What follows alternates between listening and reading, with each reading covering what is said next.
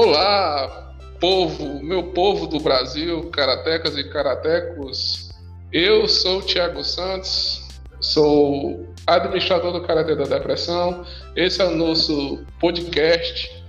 E eu, eu sou faixa preta, sou o primeiro Dan e ainda buscando os processos. Aqui comigo tá meu amigo, meu irmão Fernando Magno. Isso, mestre Thiago, satisfação estar contigo nessa, nessa brincadeira séria, né? Ah, aproveitando para já me apresentar, Fernando Magno, Karateca, Shotokan, ah, disseram que eu era faixa preta, ah, aceitei, então, já que disseram, então aceitei. E nessa brincadeira também, aguardando os processos, a, a diferença é que eu te defendo, Tiago. Agora quem vai me defender, eu não sei. Rapaz, você se defende sozinho, você é o cara. Esse, esse é o nosso podcast, o podcast Cara da, da Depressão. A gente já pode, já pode se chamar de, de, de podcaster, porque já, já é o quarto, já é o quarto podcast, então a gente, a gente já, já já pode dizer que, que tá, já, já tá no caminho desse universo aí.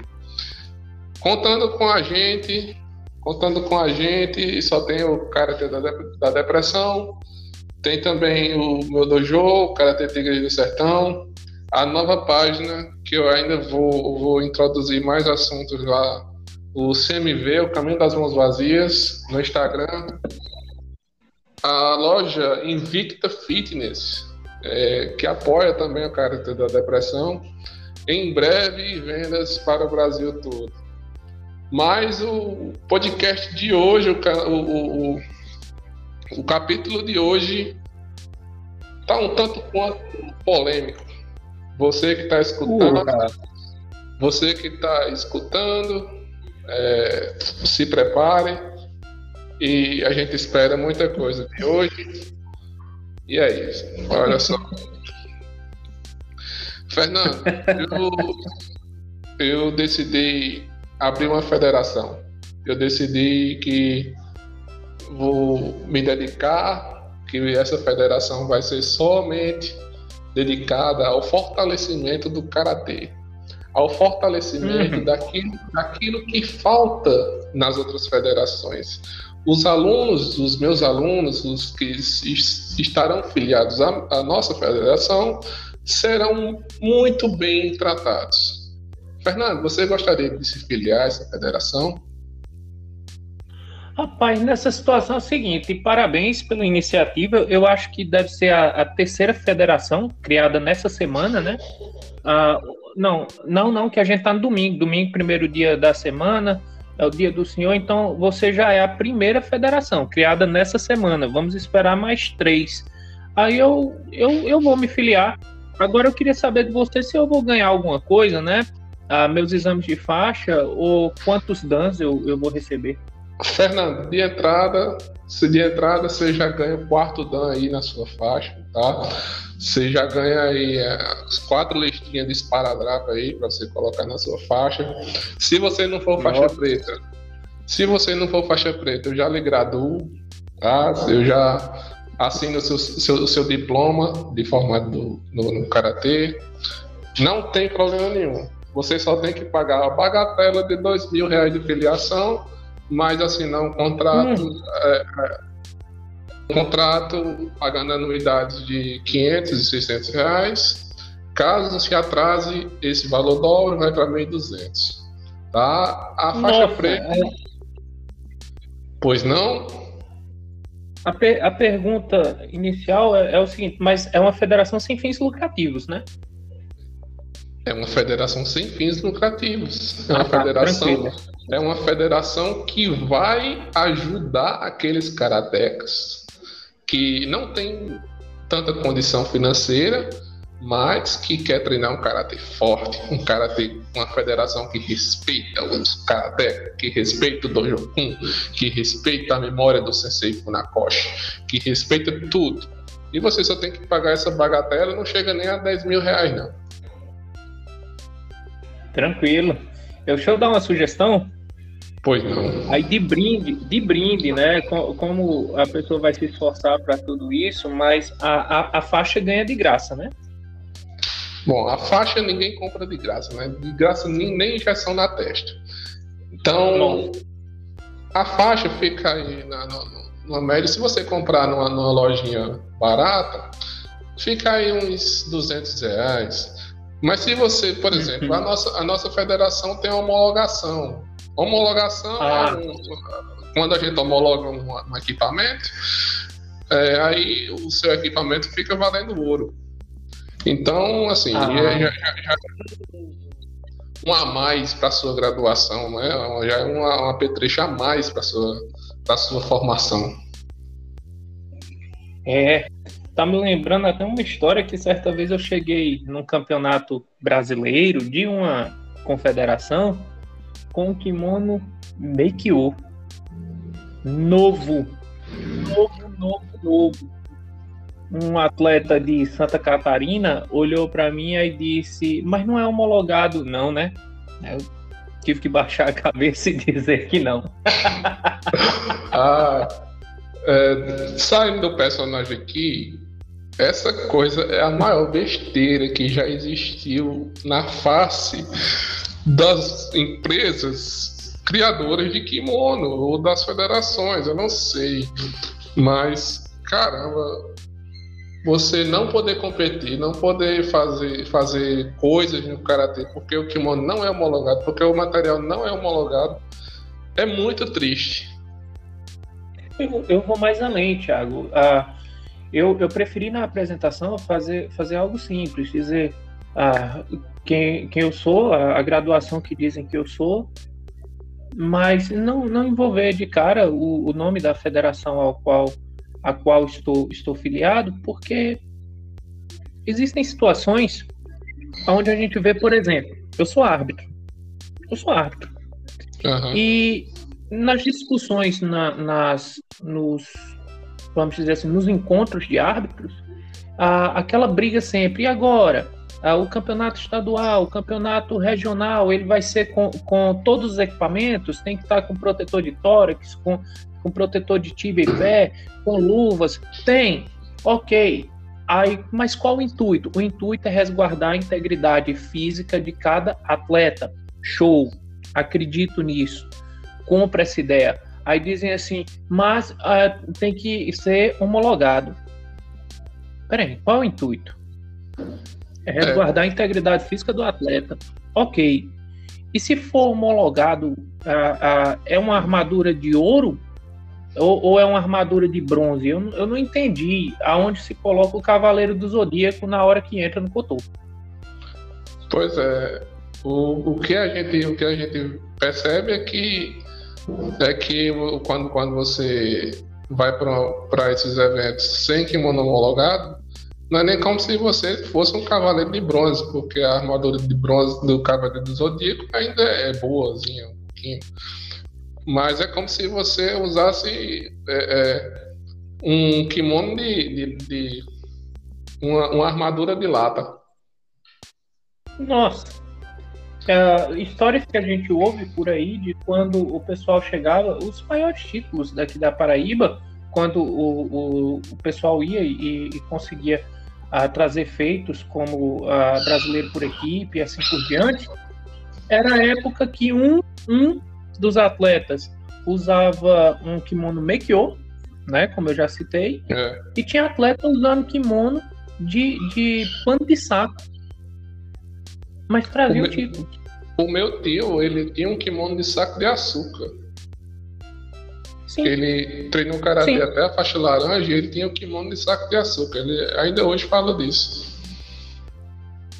São essas situações que, que colocam, colocam em xeque a, eu, eu saio até daquela polêmica, uh, Budocas contra Pula-Pulas, né? Uhum. Uh, o pessoal que é T-Rex, né? Que é T-Rex é aquele pessoal uhum. né, que só, só luta com a mãozinha encolhida, que é, eu não, não vou entrar em detalhe, né?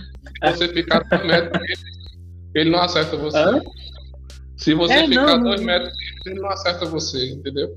Exato, e, e, que se curva todinho para fazer cócega na nossa barriga. Eu, eu não entendo é, direito como é aquela luta, mas. Luiz vai matar, vai me matar.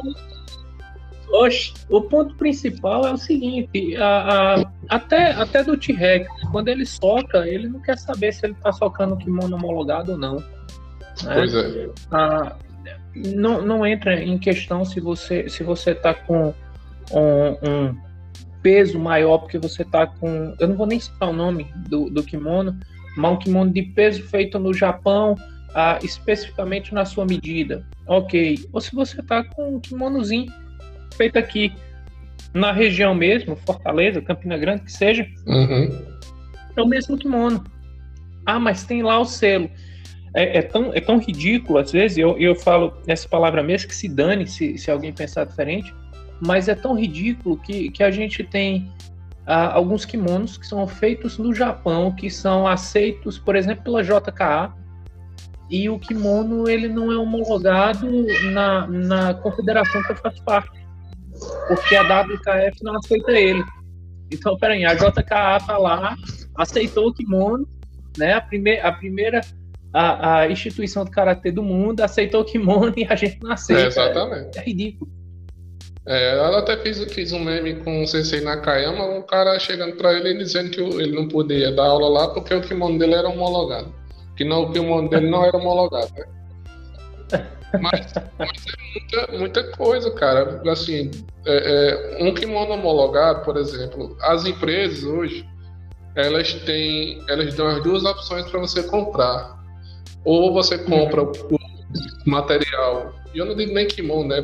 O material todo homologado, você paga um valor alto. Mas se você quiser comprar sem homologação, você paga um valor mais baixo. É o mesmo material, é a mesma fabricante, tem o mesmo tecido, tem a mesma funcionalidade e só muda porque é homologado. E você não pode competir, por exemplo, hoje num campeonato paraibano ou numa Copa organizada mais seriamente, se esse kimono não, se o seu kimono não tiver aquela, aquele selinho de homologado, seja pela WKF ou seja pela CBK. Eu vou mais além. Ah, sou jurista, né? Sou advogado e, e, e sei também da, da face oculta que ocorre, ocorre dentro das instituições. Aí eu pergunto, eu pergunto, Thiago, se o meu kimono ele for de uma empresa e eu arrancar o símbolo daquela empresa, você vai querer saber qual era a empresa do meu kimono, sim ou não? Uh, claro que não. Ninguém pergunta a marca. Não, ok. Ok, então vamos lá. Eu compro um kimono que não é homologado, arranco as tarjetas dele e pego um, um, um botãozinho desse de homologação, colo no baguia, colo na faixa e vou competir. Tá lá o símbolo da homologação. Uhum. Mas não tem a. Eles deveriam aceitar sim ou não? Eu acho que sim. Deveriam. Afinal de contas, eles querem, eles querem uma homologação. Mas aí é o detalhe. Se for o pé da letra, homologou o quê? Porque a homologação é para uma marca. É. Então o kimono ah. tem que ter uma marca e essa marca tem que ser homologada. Se isso for para a justiça um dia, muitos, muitos irão responder de confederação a federações a escolinha de karatê e a bodega de karatê. Todos vão ter que responder. Então já fica a primeira dica para os nossos ouvintes, os nossos ouvintes que não têm kimonos homologados, mas que pretendem um dia participar das, das competições que, que não que não podem né, competir com kimono sem ser homologado, fica aí a dica já. Se alguém lhe barrar na competição, se ameaça de processo, e tá feita a justiça. Sim, eu não, não posso chegar e dizer assim, ó, compra o kimono tal que ele é homologado, né, da marca tal, da empresa tal. Ah, ok, ele é homologado.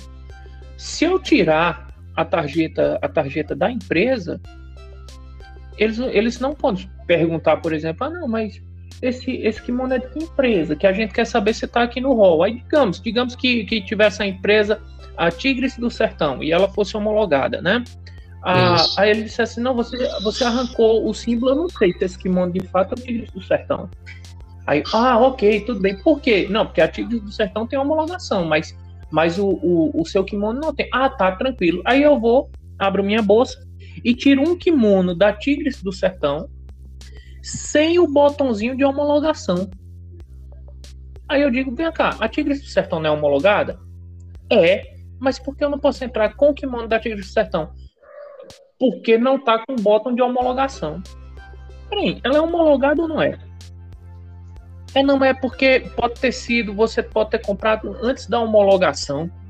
Gente, isso é palhaçada. Eu estou falando para todos os ouvintes, isso é palhaçada e roubalheira.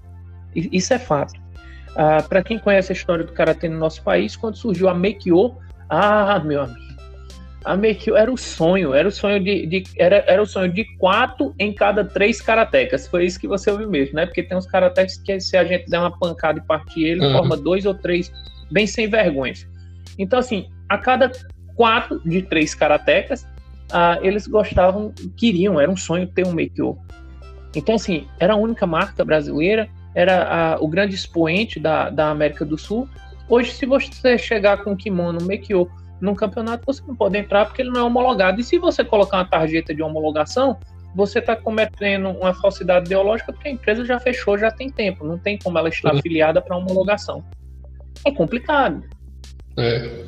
E hoje, hoje tem empresas que eu sei, tem empresas que, que eu já ouvi, já ouvi falar não, e já me disseram também de dentro da empresa que vende kimono homologado que venderia somente o selo para você colocar no seu kimono, para você costurar não, depois. Não, não, não, não, não, não. Isso é, isso é conversa.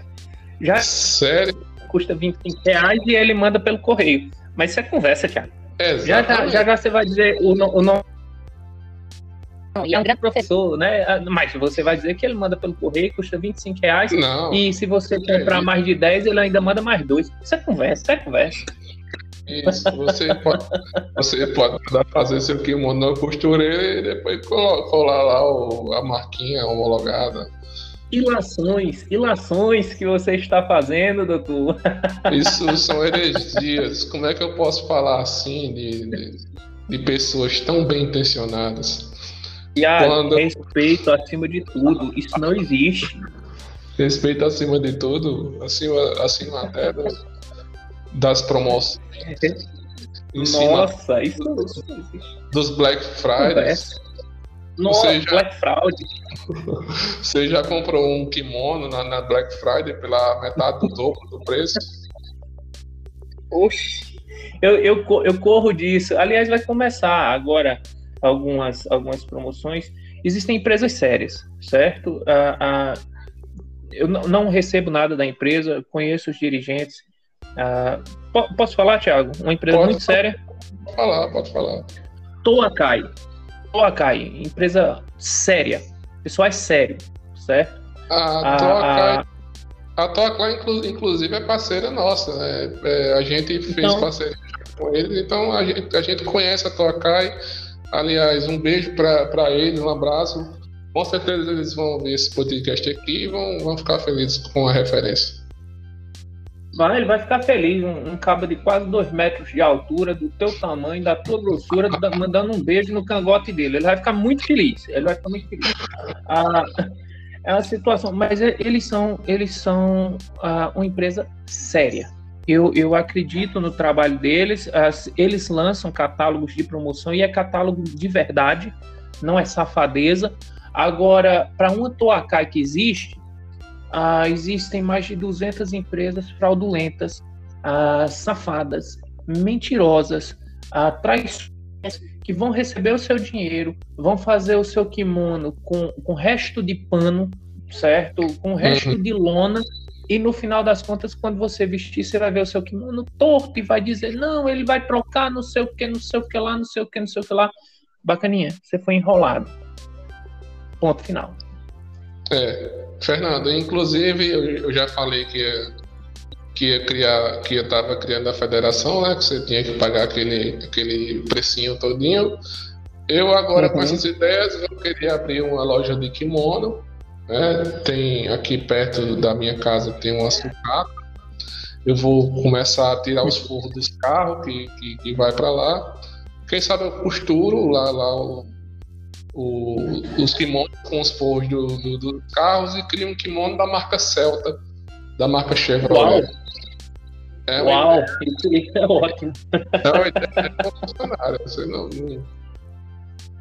Você sei, Thiago, eu, eu me mandaram um catálogo antigo, antigo, antigo, antigo, década de 80, de jornal. Tinha um kimono K14 de karatê. Hoje a gente tem o K12, né? É, o K14. Hã?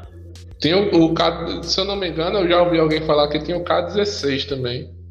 Não, aí era onde eu ia chegar. Tinha o K14, que era o, o espetáculo para quem fazia catar. Mas existia o K16.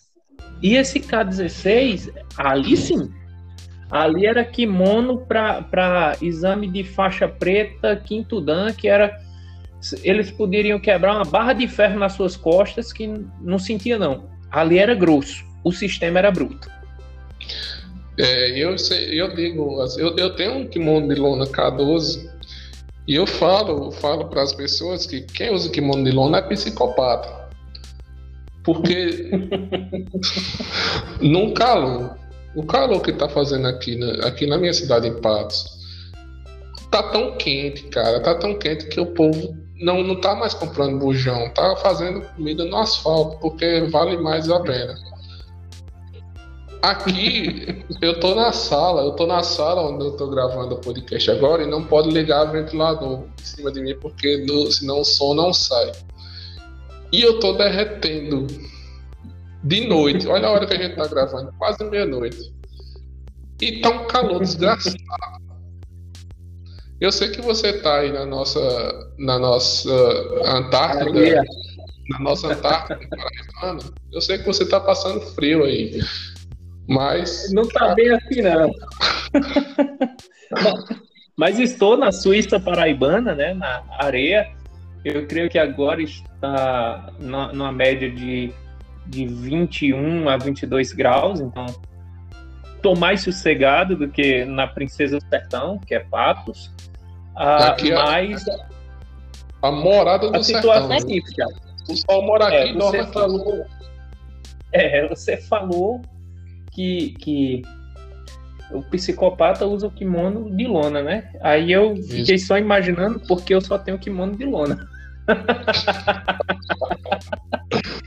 Bom, não foi uma indireta, mas é, caso o público não foi saiba, nós somos dois. né? É.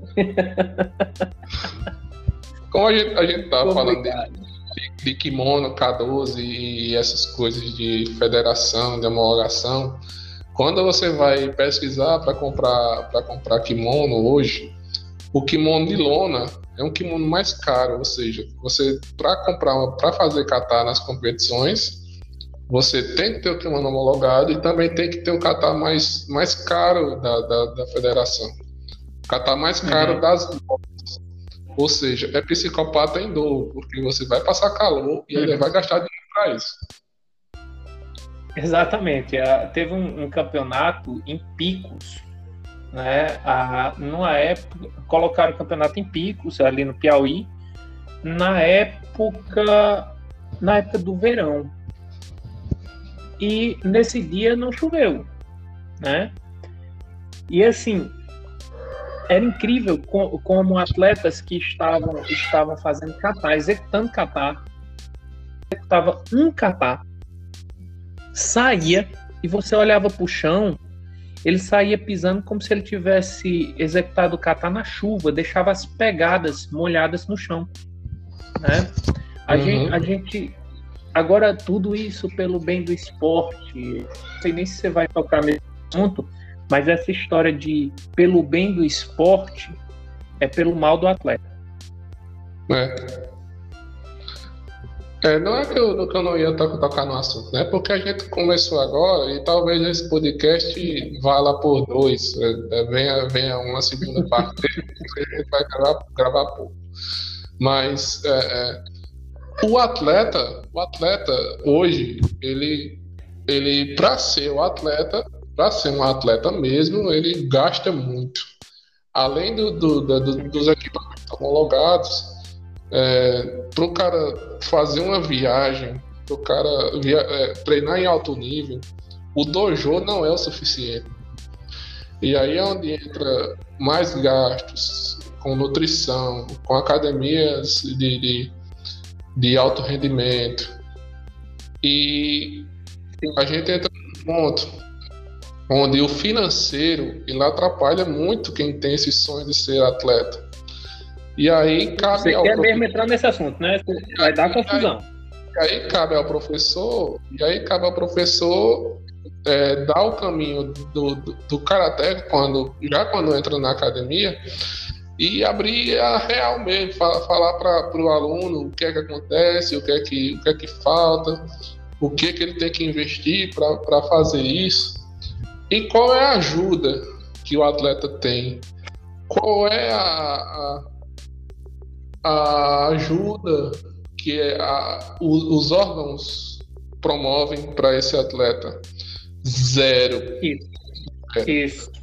E você tem que ah, ser atleta. Você tem que ser atleta e ser bom de grana. Porque senão, meu filho, você tá ferrado. É uma situação, é uma situação hoje que a gente vivencia no país, aonde está inserido uma rede de mercenários, onde não existe mais o ensino do karatê de fato e de verdade. O que existe é você pegar dois, três atletas de sua academia, promover, fazer uma autopromoção do seu trabalho, levar esse atleta para todo canto, gastar com ele, arrumar patrocínio sim, porque tem gente que vai dizer assim: ah, não é atleta, é o cliente ah, eu não vou chamar um palavrão por educação, certo? Esse pessoal que diz, ah, não, ele, é um, ele não é um atleta, aliás, ele não é um aluno, ele é um cliente seu. Meu irmão não é cliente, não, porque karatê não é mercadoria, eu não estou vendendo, eu estou disponibilizando a ele tempo, tudo bem. Mas nessa situação a gente encontra todo tipo de mercenário. Vamos lá. Quando o cara entra na academia, você já explica a ele o que é necessário para ele para um campeonato brasileiro ah, ele vai para um campeonato brasileiro hoje como faixa amarela. Ele vai fazer um investimento altíssimo. Você já bota na cabeça dele, não, vai catar e comitê.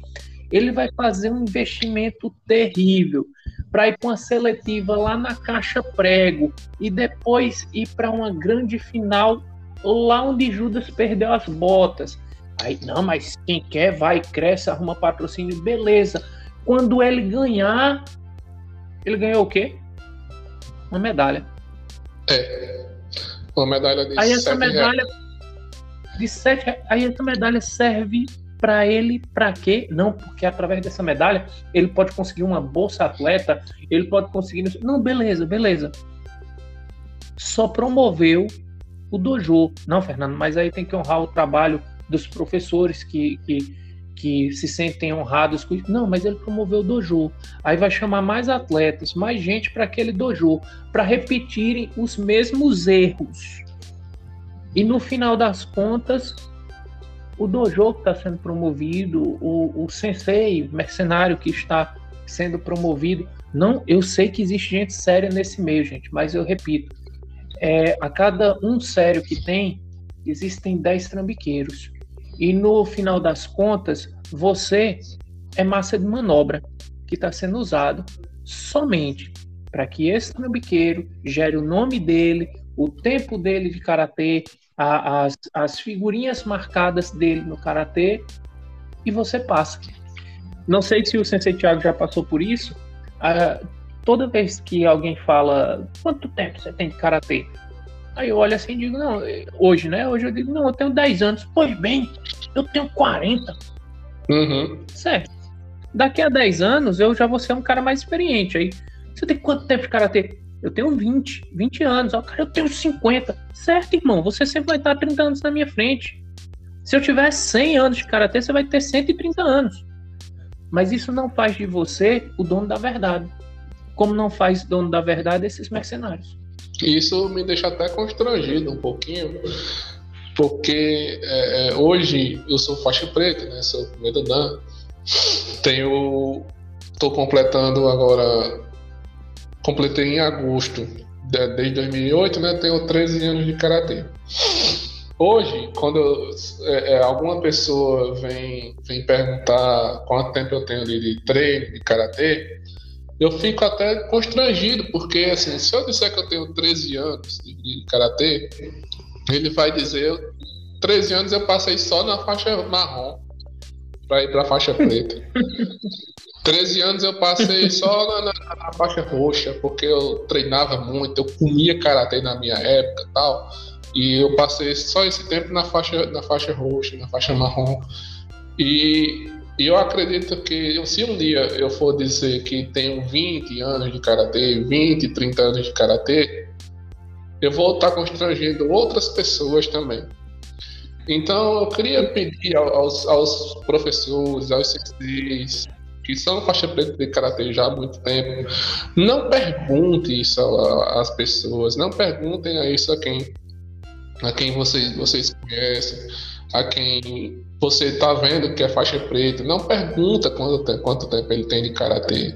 Se o cara botar banca, se o cara botar a banca em cima de você, aí sim você vai lá e bota a faixa, a ponta da faixa na mesa, né, para não dizer outra coisa.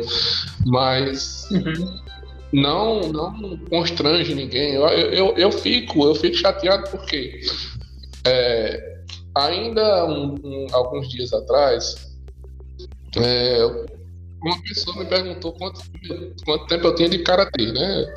Aí eu falei, não, tenho 13 anos, tenho 13 anos, faixa preta e tal. E só que eu comparei, me comparei com outra pessoa que já era mais antigo, tal, que já tinha 40 anos de karatê. mas a estrada não precisa ser longa só porque foi a estrada dele. A estrada, a minha estrada começou agora e eu não posso querer me comparar a, ao cara que já está há 30, 40 anos no, no, no uhum. E eu jurei para mim que eu nunca mais ia dizer para ninguém o tempo que faz que eu treino karatê, porque aquilo me chateou. Eu, eu, eu tenho uma comparação que, que para muitos pode parecer grosseira e uh, minha sincera opinião é que eu não tô nem aí para sua opinião. Então, a, a, ideia que eu tenho, e, e Sensei Thiago, fique livre para dizer se é uma imbecilidade, é o seguinte: uh, as pessoas começaram a treinar karatê uh, no século passado da seguinte maneira, seguindo uma estrada. Vou colocar aqui na nossa região, a, a, da minha cidade para a cidade do Sensei Tiago, 208 quilômetros. Uh, saiu um cidadão, digamos, a pé, foi andando a pé, andando, andando, uhum. andando. E ele já está na estrada há dois dias, e ele não, não vai chegar nesses dois dias no destino de 208 quilômetros.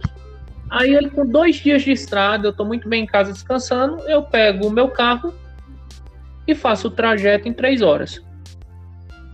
O que é que eu quero explicar com essa história? O cidadão que foi andando é aquele que começou o karatê no século passado, no início do século passado, ah, onde não existia um conhecimento aprofundado, não, não existia, o que existia era a tradição, era, era o respeito, era a repetição contínua, aquela ideia, você só vai aprender a, no, nos conceitos até do Sensei Funakoshi, a quem ah, devemos respeitar absolutamente, mas ele diz que, que o soco perfeito é o milésimo primeiro. Uhum. Ou seja, você tem que dar mil Gyakusukis para o, o, o Gyakuzuki de número 1001 ser o perfeito. Você só aprende a chutar Maigeri a partir do milésimo primeiro Maigeri. Então o seu treino tem que ser mil, aí pá, no milésimo primeiro vai ser o correto. Isso era uma filosofia que muitos pós-Funakoshi a, a, levou como, como ponto fato, tem que ser dessa maneira. E aí tivemos aquela, aquela, aquela história do homem andando uma distância pequena, mas andando a pé, sem apoio nenhum. Ele foi repetindo aquilo ali. Hoje, a gente já estuda fisiologia do esporte. Hoje, é. a gente já estuda biomecânica. Hoje, a gente já, já estuda os conceitos da natureza do corpo humano. E a gente pode dizer, ó, o treino com o melhor aproveitamento é esse aqui.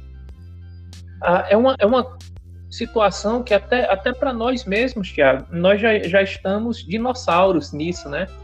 Ah, ah, já tem gente muito mais avançada que a gente nesse ponto. Então, assim, toda opinião ela tem que ser respeitada, tem que ser, tem que ser zelada de quem tem 60 anos de karatê e quem só tem 5 anos. Tudo é, é mérito. E aqui a gente coloca um, um, um asterisco, porque para não confundir é, estrada, a estrada do, do, do karatê, por ser curta demais, com, com presentear o cara com graduação. Não, a gente não está falando ah. disso. A gente não está falando que, que, que a pessoa passou 20 anos no karatê para poder, poder chegar na faixa preta ou, ou tem 20 anos de estrada aí, o karatê de, de antigamente era bom. Exatamente. E, e eu com 13 anos de karatê já sou faixa preta, já sou professor e tal. A gente sabe, sabe que tem muitas federações por aí que, que graduam, graduam é, é, direito, seja você, você com um ano de treino ou você com 10 anos de treino, ela vai graduar você.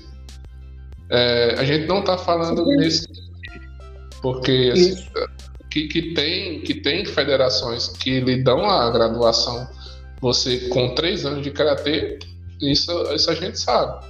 Só que a seriedade não é o ponto aqui, né? A gente, eu, eu cheguei na faixa preta com seis anos de treino.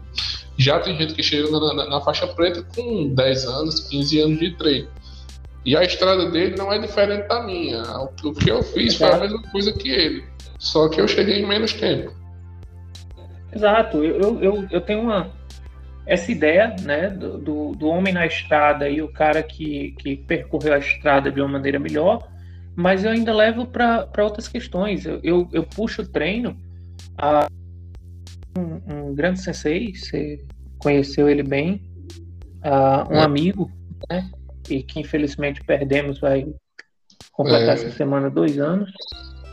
E a confiança que aquele cara passava para mim é, era absurda. Uh, eu lembro o sensei João Gonçalves uh, pedir para eu puxar um treino, eu com, com, faixa vermelha, puxando treino de, de amarela e branca. Mas peraí, uhum.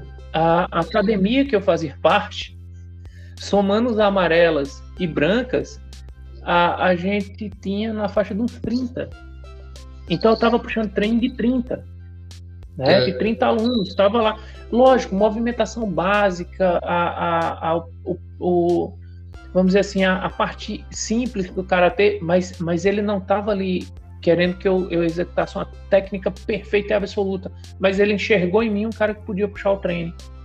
Isso se repetiu na laranja, na verde, na roxa, na marrom. Só que quando eu me vi na roxa, que, modéstia à parte, eu já tinha uma técnica mais apurada, o sensei mandava puxar o treino geral. Só que uhum. no treino geral tinha faixa preta lá. Mas quem estava puxando o treino era Fernando.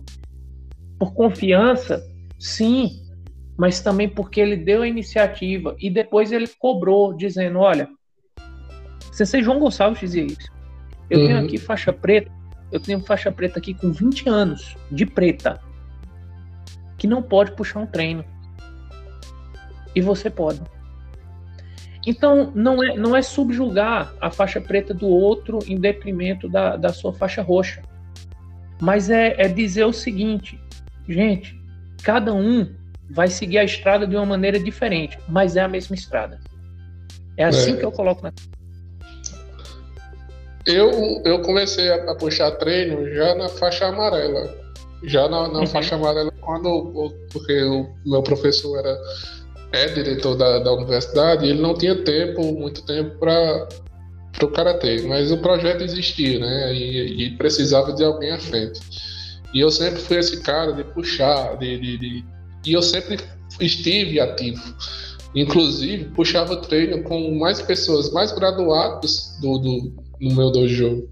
Eu ensinava kata superior a, a pessoas com maior graduação do que maior graduação que eu. E me responda a questão. Sim. É porque eu, eu gosto de fazer umas perguntinhas de, de gaveta para alguns grandes professores. Eu vou fazer essa também para o senhor, Sensei Tiago, que eu considero um, um excelente professor. Modéstia à parte. O senhor. eu não vou senhor, é, é, só porque, é porque, como eu vou dar uma pancada, aí eu tô tentando ser formal. É. Tá bom, vai né? lá. Eu vou dar uma pancada, então deixa eu, ao menos eu ser formal para depois acabar com sua vida. Ah, o que devemos fazer com faixa preta que no Reanidan, no quinto movimento, ele dá mal Ashgeri ao invés de Yoko? Bom, primeiro você junta, junta a galera, faz um corredor de faixa é, com pedra amarrada na ponta da faixa, uhum. pede para ele passar de joelho, pagando penitência, e as fachadas na, começa a dar na cintura e vai terminar na nuca. Mas, ai, ai. nesse segundo lugar, é, se ele estiver treinando, treinando só para ele, se ele estiver treinando somente no cantinho dele, sem estar tá perpetuando essa coisa errada, né? Sem estar tá passando para frente o treinamento do Reanidan para outras pessoas, você bloqueia ele no zap e chama de filho da. eu, eu fico nessa ideia porque o pessoal diz assim: não, é que ele vai, vai fazer agora para vermelha, corrige depois. Não, é que ele é laranja, corrige depois. Não, é que ele é verde, corrige depois. O desgraçado é faixa preta. Aí manda uma Washgueri na hora que tá é, executando. É não, corrigir, é não corrigir depois que você nunca mais corrige. Exatamente. Exatamente. Não, não custa nada. não custa nada você ver as execuções do, do, dos catais, você observar como é que o professor faz, que, que aquele artista marcial que você gosta faz no YouTube e, e passar e, e começar a treinar isso. Só que a maioria das vezes, ao meu ver, é porque não tem, não tem como ele conseguir chutar o Yokugeri se ele não treina o Yokugeri. Apesar, apesar de ser um chute, um chute é, básico, é um chute difícil. Porque o encaixe, tem que encaixar o quadril, tem que calcular e principalmente uh, saber a diferença do que comi do que é gay, para aí você uhum. começar, começar a treinar isso. Não é isso, nem... isso me faz lembrar. A, na cidade de Luiz Gomes, no Rio Grande do Norte, eu fui para um campeonato certa vez e eu não, não, não reprovo porque era era uma criancinha assim de uns era uma criancinha assim de uns 19 anos. Ah, uma criança, sim. Era faixa amarela e na hora do movimento mandou um Uramawashi. Mas a gente deixa. Bom, a gente, a gente não, sabe, não sabe qual é a escola que ele vem, né? Não sabe qual é o estilo, se tem novo estilo surgindo por deve, aí. Deve ser, deve ser aquela, aquela, aquela escolinha é, no sei Shotokan, né? É. Mas não vou duvidar não, porque já, já deve ter já deve ter essa escolinha por aí se você olhar no Instagram, se não tiver bem, se tiver, lascou. Mas pode puxar. Vamos puxar mais polêmica? Pode puxar. Bom, é, saindo aqui dessa área dos esportes, é, a gente já falou de federação, a gente já falou do, das dificuldades que, que existe, né, do, do pessoal de comprar material homologado, e aí a gente entra num, num debate porque assim o karatê ele a gente já fez até um podcast sobre isso, sobre projetos sociais. Mas a gente tem que ver também os, os, os impactos que esses, que esses custos que esses custos elevados da, de comprar material, de se filiar, de viagem e tudo, qual o impacto que tem nos treinos de, de karatê? Porque assim, o karatê é uma arte marcial japonesa, tem uma cultura rígida, tem tudo que, que ao redor ele é muito muito sistemático. Você tem que seguir uma, uma, uma regra, uma, uma filosofia. E tudo isso é, é, influencia no que a gente chama de, de psicológico.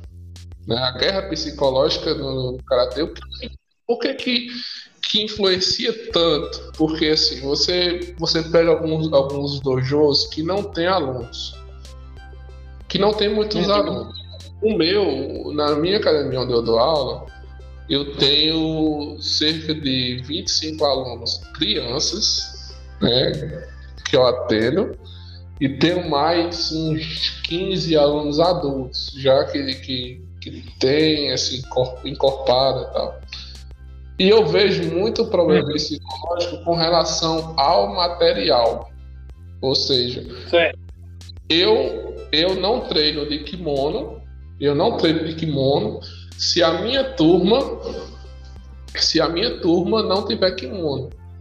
Ou seja, se tiver, se tiver os alunos, se os alunos não tiverem kimonos, eu não vou treinar de kimono. E nem deixo outros alunos que têm kimono treinar de kimono para não desestimular o aluno que, que não tem kimono, que está esperando ainda pela vez dele de comprar e tal. E aí entra muito nessa questão, daquela questão que a gente tava falando de, de comprar kimono caro, de comprar material uhum. caro, porque aí a gente tem que pensar também no coletivo daquele dojo. O que certo. a federação tem feito para isso, né? O que, o que, que o, quais são os incentivos que os dojos estão tendo para não ocorrer essa debandada, para não ocorrer que a pessoa desista do karatê por problemas assim. Pronto, vamos, vamos começar a bater? Ah, na minha visão, e falo isso independente de, de federação, independente de estado, ah, todos os estados são assim, ah, todas as federações de todos os estados são assim. O que, que acontece? Eles estão se lixando para projeto social.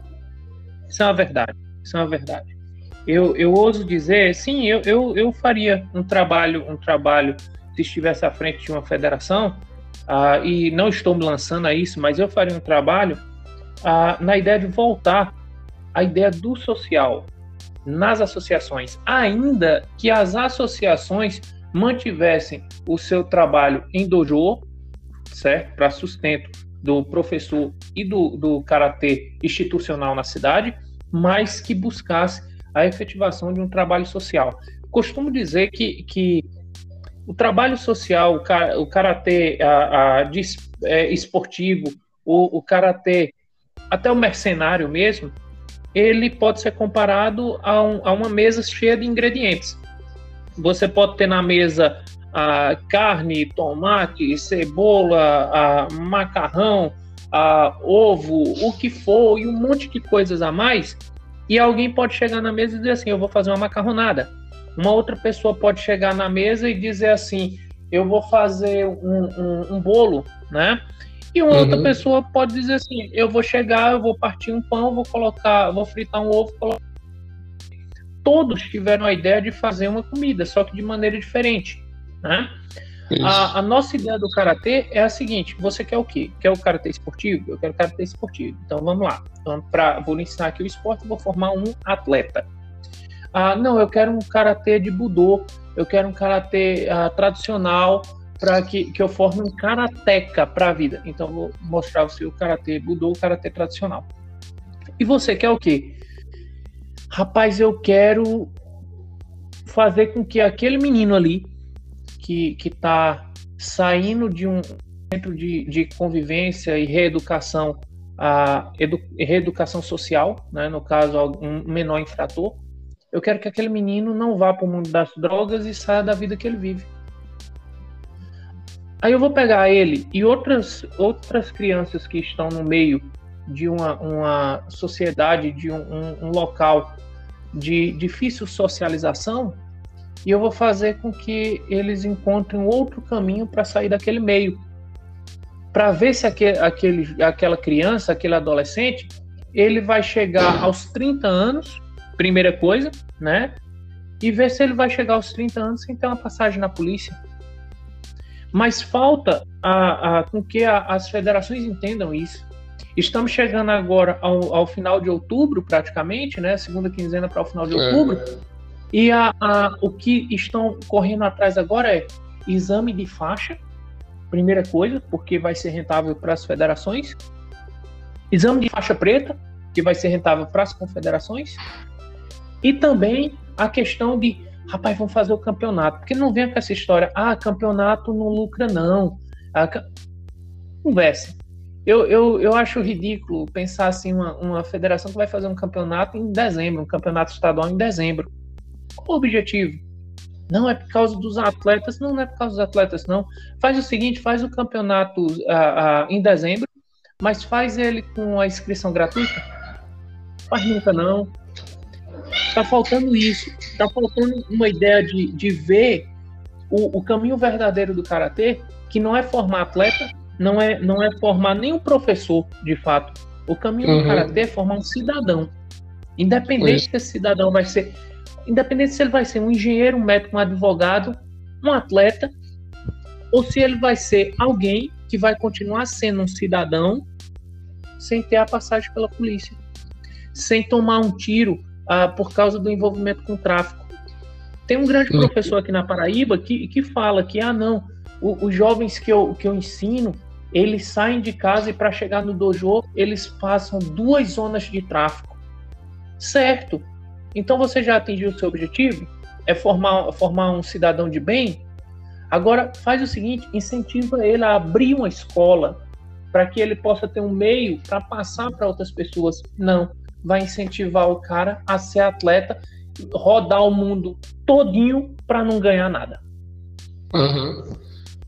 Eu, eu digo logo a real, mando logo a real para os meus alunos. Olha só, é, vocês, se quiserem chegar ao patamar de ir para um campeonato brasileiro, vocês se preparem, porque vocês, vocês podem chegar, vocês têm condições de ganhar um campeonato brasileiro, porque vocês treinam muito. Mas é, é, se você tiver 10 mil reais sobrando aí na sua carteira, me dê para cá que, que nós vamos viajar amanhã. Pronto. E, e aí, e aí eu já, já já diga a eles a real, já mando, rapaz, ó, é seguinte, você quer ser atleta?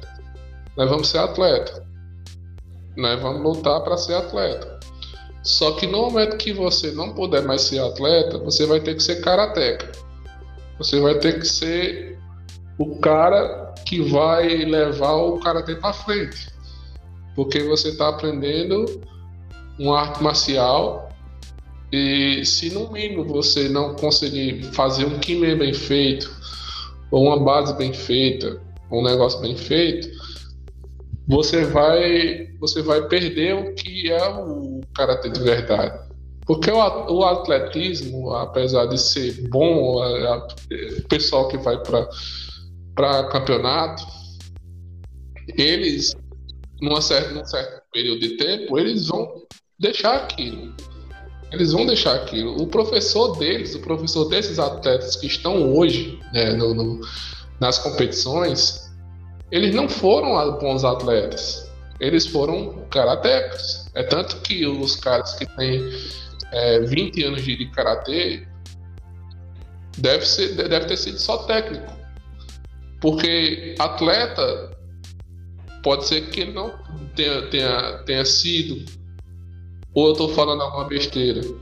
Ou eu, tô, ou eu tô, ou eu tô sendo rígido demais em dizer que aquelas pessoas que têm 20, 30 anos de karatê eram atletas de karatê. Não eram, eram karatecas que trocavam porrada com outras pessoas e que foram se aperfeiçoando, se, se atualizando e hoje viraram coaches ou viraram grandes professores de karatê esportivo. Mas você tem que treinar o karatê, tem que fazer kimê, tem que fazer uma boa base, porque senão, o seu período de atleta, quando o seu período de atleta passar, você está ferrado. Eu vou citar um caso, citar um caso que, que é de conhecimento, eu acho que de poucos dessa, dessa nova geração sobre, sobre o karatê, mas o, o, primeiro campeonato brasileiro, né? Aliás, foi o campeonato primeiro não, desculpa, a, eu acho que foi o terceiro ou foi o quarto campeonato brasileiro de karatê em uma das categorias. A final seria o professor Enio Visuli, Enio Visuli, um grande mestre de karatê da cidade de São Paulo. Uhum. Uh, eu não lembro com quem ele, ele iria lutar, só que me perdoem se eu, se eu errar algum detalhe para quem for pesquisar com o Sensei Google depois. Uh, a, a, terminou empate no, no, tempo normal, a final terminou empate. No, no, na prorrogação, a não saía ponto nem de um lado nem de outro, nem de um lado nem de outro, nem de um lado nem de outro, e, for, e foram aumentando as punições e não saía ponto nem de um lado nem de outro. Aí de repente, né, a, o atleta que estava enfrentando o professor Invisuli fez um, um, um, ato que deu a entender para um dos árbitros que era falta. E aí, quem estava como árbitro central, né, era o, o, professor, o professor Machida, né, Sensei Machida, e o, o Sensei Machida pegou e deu a, a última falta, o que fez com que o atleta fosse desclassificado. CCN Visuli, então, seria o campeão. Né? Uhum. Ele não aceitou. Ele não aceitou, porque ele não entendeu que era uma falta. Ele não aceitou. E na hora que foi, foi na hora que foi para ser dada a ele a vitória por aquele, por aquele embate, ele saiu do cotô e disse que não aceitava foi o campeonato brasileiro que não teve, não teve primeiro colocado. Só teve o terceiro. Não teve o primeiro, porque o Sensei, o Sensei Visuli não aceitou. Não teve o segundo colocado, porque o atleta também, o que foi desclassificado, se recusou a subir no pódio e receber a medalha. Teve a partir do terceiro colocado. A perguntinha é básica. Isso é honra no karatê? Isso para mim é honra no karatê e não o que, o que estão fazendo hoje de dizer, dizer simplesmente que o atleta tem que investir absurdo para tentar chegar lá para depois de um ano que ele sai do karatê, eu, eu não vou citar nomes, mas a gente sabe de uma grande atleta daqui do estado da Paraíba, Sensei Thiago treinou com ela, né? Ah, uhum. Que era uma menina que ia para o Campeonato Brasileiro Universitário e ela, e ela só trazia medalha de ouro.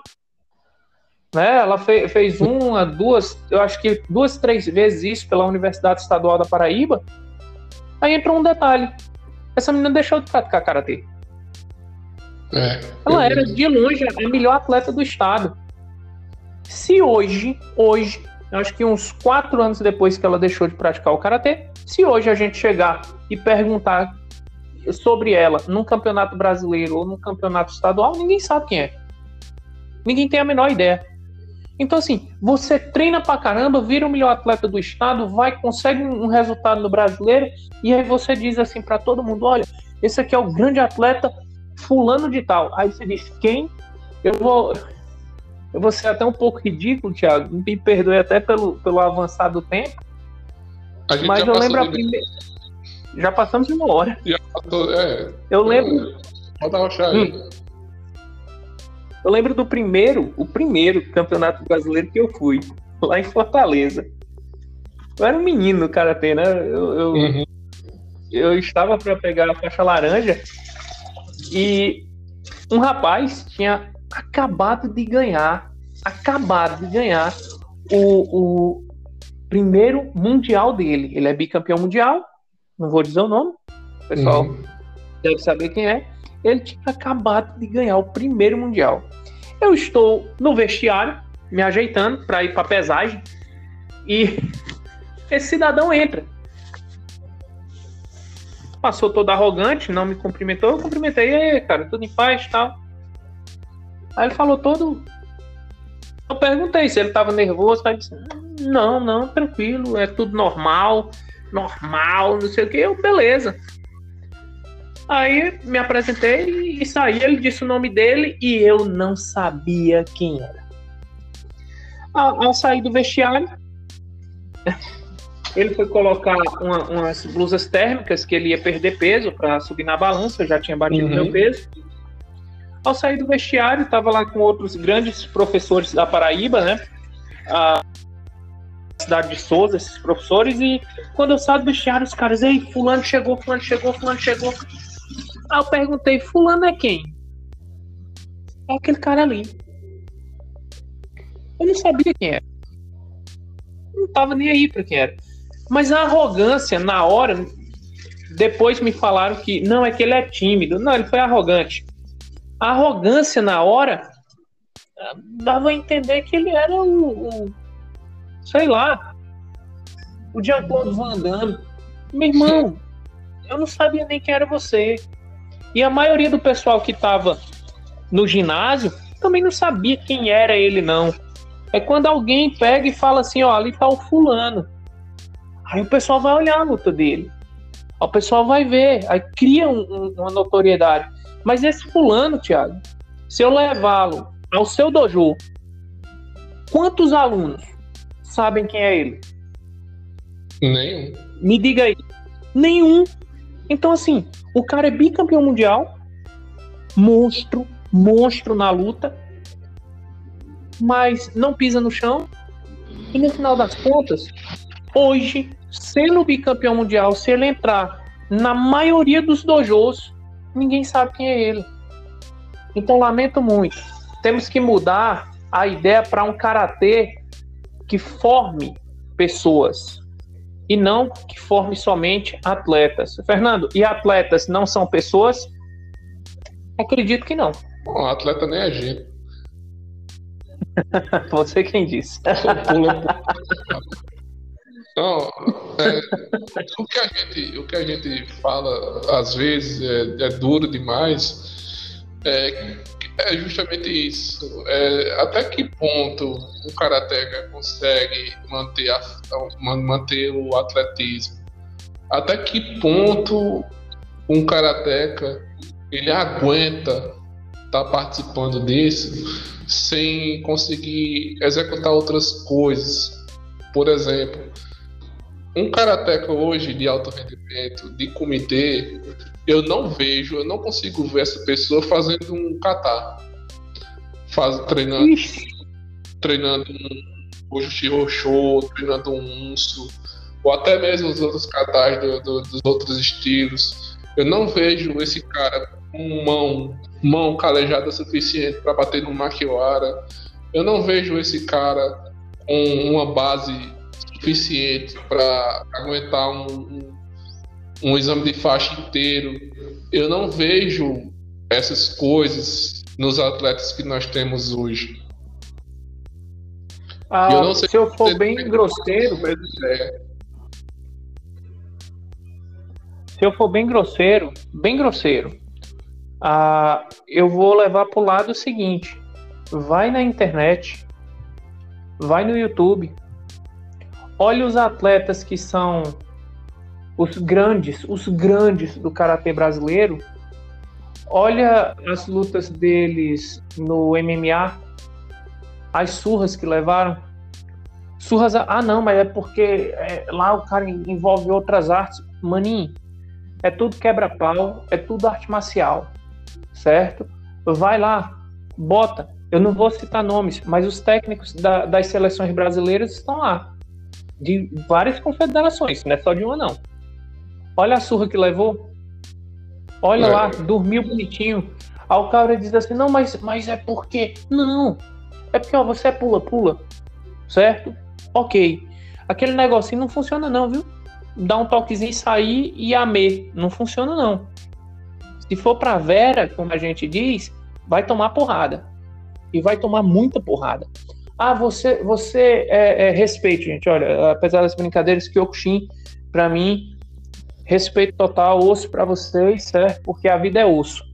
Ah, o que que acontece? Chega lá o Kyokushin, vai, vai lutar recolhido, com o bracinho coladinho no peito, para ver o que, que acontece, com a sua mãozinha chutando, aliás, seu pezinho chutando na canelinha do outro. Chuta um jiu-jiteiro assim, para você ver se ele não lhe agarra igual a anaconda. Então, não funciona. O que funciona é você entender o que é dentro de um cotô esportivo e o que é na vida.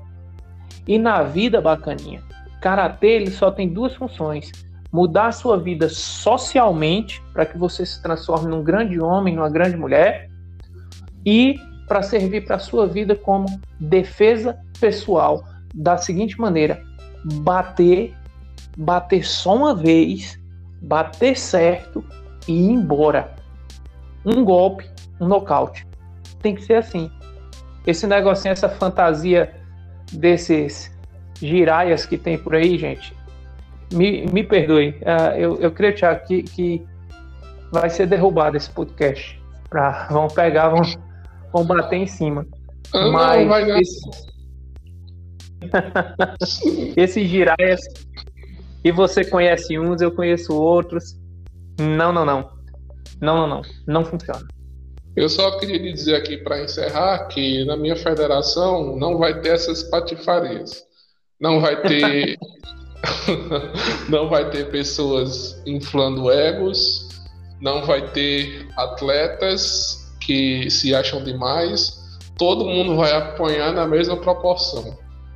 E aqui eu, eu, incluo, eu incluo também o presidente da federação, que sou eu, o vice-presidente, que são meus gatos, o, os diretores financeiros, que são meus alunos, e aqui nós estamos tudo em casa, quem quiser competir é só pagar aí uns 3 mil reais que, que compete uma vez e, e tá tudo certo.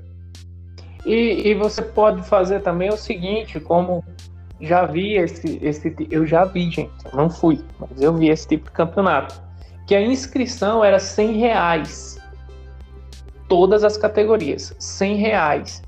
Ah, e um detalhe, você ganhava um certificado certo? de participação, que vai servir de quê? Nada. E além do certificado de participação, você, mesmo que não ganhasse medalha, você ganhava uma medalha de participação. E ela era de acrílico. 100 reais. Então você pode dar essa opção. e tem uma, uma grande confederação no mundo que você pode. Está no site deles. Você pode fazer o, o seu o seu exame, tudo direitinho, é, digamos, ah, a federação lá é uma das primeiras do mundo e não cobra esse absurdo, tá verdade. O exame de faixa preta deles, se eu não me engano, está em 300 reais. E você recebe um certificado digital, né, para você imprimir em casa. Uhum. Mas, se você quiser a impressão vinda direto deles, assinada pelo presidente lá no Japão, tudo direitinho, ah, já vem até numa moldura, tal, tal, tal, tal. Você paga uma bagatela que convertendo hoje para. Você, você paga 120 dólares. Convertendo hoje para reais, você vai pagar em torno de 680 reais para ter um papel. Então, assim, você pode também botar essa é. ideia, Tiago né? Você, a, a, a, a, gente vai fazer com QR Code, né? A gente bota o QR Code, se o cabra quiser ele paga só 500 reais, mas se quiser uma foto abraçando, abraçando o presidente da, da confederação, tudo direitinho, isso. Aí ele paga 1.800 ou 2.000 e ganha também um certificado de participação em um exame virtual. É só fazer o Pix. Adiantado. É. é, é Para finalizar, eu queria, queria aqui anunciar algumas coisas que estão vindo no Karatê da Depressão, que nós, é. nós da página vamos tentar fazer. Né? A gente tá, tá com muito, muita correria, mas a gente vai tentar fazer sketch, que são vídeos, vídeos é, bem humorados de, de, com, com referências a, ao Karatê e, e aqui eu coloco tudo, né? Em sketch é aqueles filmetes, eu não sei se você já viu Porta dos uhum. Fundos, então naquele sim, sim, modelo. É, hoje hoje está muito difícil de criar meme porque já tem muitas muitas páginas de, de, de meme de karatê, então é, fica muito difícil para você criar um conteúdo original. Mas para você que está Principalmente que os memes de hoje, os memes de hoje são professores, né? Ah, não tem como criar memes porque eles já criaram escolas. Aí é só filmar uma aula de um professor dando, dando aula de uh, uh, o vagui e calça jeans. É. Jeans eu não sei. A gente filma isso e o cara diz, ah, é um meme. Não, é ele dando aula normal. Hoje, é, inclusive, essa semana, é, alguns, algum tempo atrás, a gente recebeu ameaça de processo porque postou, postou um, um vídeo de um sensei, né, entre aspas, é, se livrando de vários golpes e ele não conseguia se livrar e tal. E a gente postou isso para tendo que apagar porque senão ele levar processo. Então, Vocês apagaram? A gente apagou. Eu, eu, eu, vi, eu vi esse mesmo. Ah, hoje mesmo, ah, para quem viu live, colocou esse meme e outra uhum. página de jiu-jitsu. Então ele vai ter que processar muita gente. Pois é, e aí a gente não tem como identificar quem é picareta, quem é pilantra ou quem, quem tá fazendo um, tentando fazer algo sério. Só que tá, tá quebrando do, do lado mais fraco da história, que no caso somos nós, e tá difícil pra caramba de criar meme, de criar conteúdo original.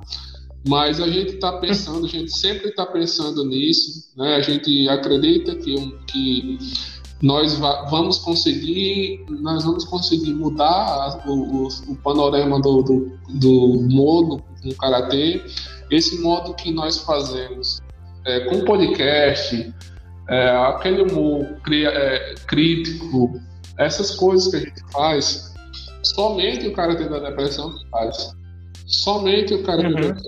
que, que mete a cara mesmo, que, que fala o que tem que falar, independente de federação que seja filiado, independente de, de, de qualquer coisa, a gente é, somos as únicas que criamos polêmica com isso. Tanto que nesse podcast a gente poderia nem fazer, nem gravar, poderia ter sido, poderia ter sido somente uma conversa entre dois amigos. Uhum. Mas a gente quer envolver o Brasil, a gente quer fazer o povo pensar, os karatecas pensarem, porque a gente acredita que é por esse caminho que o karatê tem que. E eu queria agradecer ao mestre Fernando por, por ter aceitado conversar comigo, por ter aceitado entrar nesse universo. O Fernando é um representante da, do karatê da depressão também, né? Ele, ele tem, já me camisa, me apoia aí, nos apoia também. Então, quem quiser me processar, é, eu falar aqui com o Fernando e o Fernando resolve, resolve tudo. Fernando, muito obrigado. Com toda certeza. Mas, Thiago, eu queria agradecer, certo? Ah, sempre à disposição. A, a, a, gente fala mestre um com o outro, mas, mas somos irmãos, né? É. Ah, Para o que precisar, isso é, isso é a plena da verdade ah, somos caráter da depressão porque não concordamos com as palhaçadas que acontecem e muito provavelmente teremos outro podcast falando sobre corrupção no karatê. Hoje a gente não não tô, a gente batendo pesado em corrupção no karatê, mas o, o ponto principal que, que me leva a agradecer é porque de forma humorada, mas ao mesmo tempo puxando para a seriedade velada, a gente precisa sim abrir os olhos de quem está chegando. Não adianta. Não iremos conseguir abrir os olhos de quem já já está dentro do sistema. Infelizmente acontece isso em todo canto. No karatê, no Brasil não é diferente, certo? A gente não vai conseguir abrir os olhos de quem está dentro do sistema, porque ele já está já tá mumificado pelo sistema e se aproveitando do sistema. Mas a gente acredita sim em uma nova geração que pode, pode mudar, pode trazer a realidade que brilha no, no, no preceito e no princípio do, do o princípio filosófico do karatê, que é respeito acima de tudo. Eu acredito nisso, eu acredito que em breve muita gente vai, vai abrir esses olhos para essa situação, mas se necessário for, que todos vejam também que o Karatê da Depressão já, já fazia isso há muito tempo, inclusive com o nosso mentor intelectual, que eu espero um dia que a gente possa entrevistar, Vanderlei, né? Vanderlei é o principal objetivo. Se um dia eu chegar a conhecer, a, a conseguir falar com ele, é, é um reset na minha vida. Então, Gente, se, se, isso chegar, se isso chegar alguém que conhece o sensei, grão-mestre Vanderlei, a gente quer conhecer ele. Eu agradeço demais. Mestre Thiago, uma satisfação. Muito obrigado e conte sempre comigo. Eu que agradeço, Fernando. Muito obrigado. Os. Os.